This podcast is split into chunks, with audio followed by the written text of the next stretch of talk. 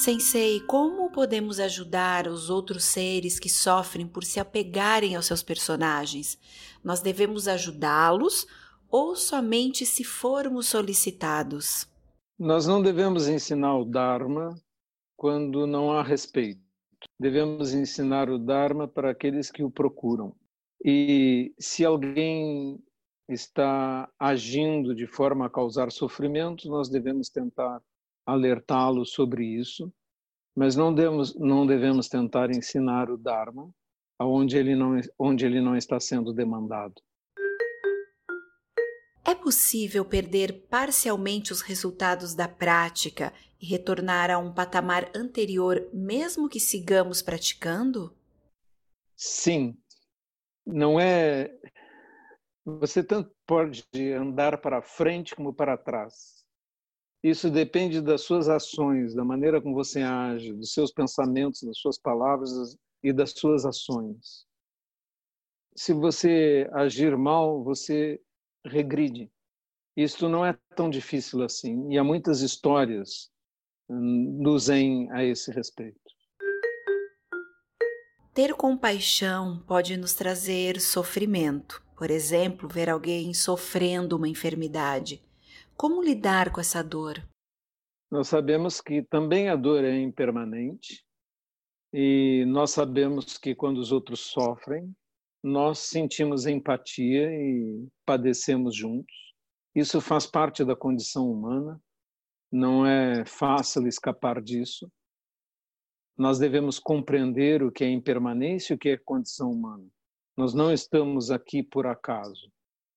Nós estamos aqui porque temos karma para estar aqui.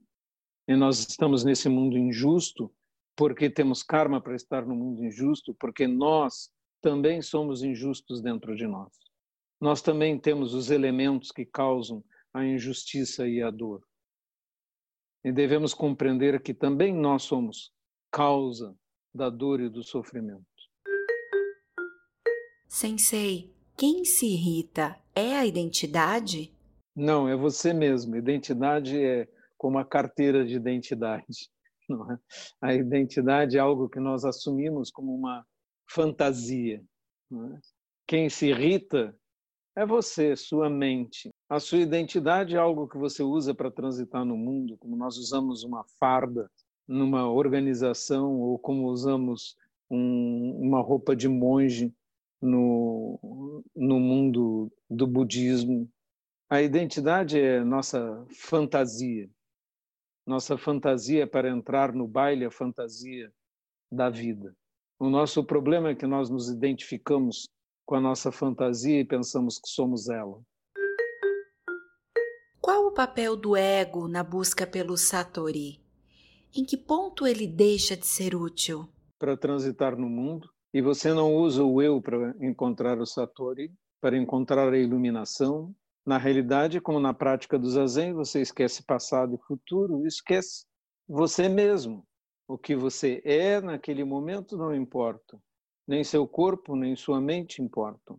Abandonar corpo e mente é essencial para podermos acordar da ilusão, porque o eu, a fantasia, faz parte das ilusões.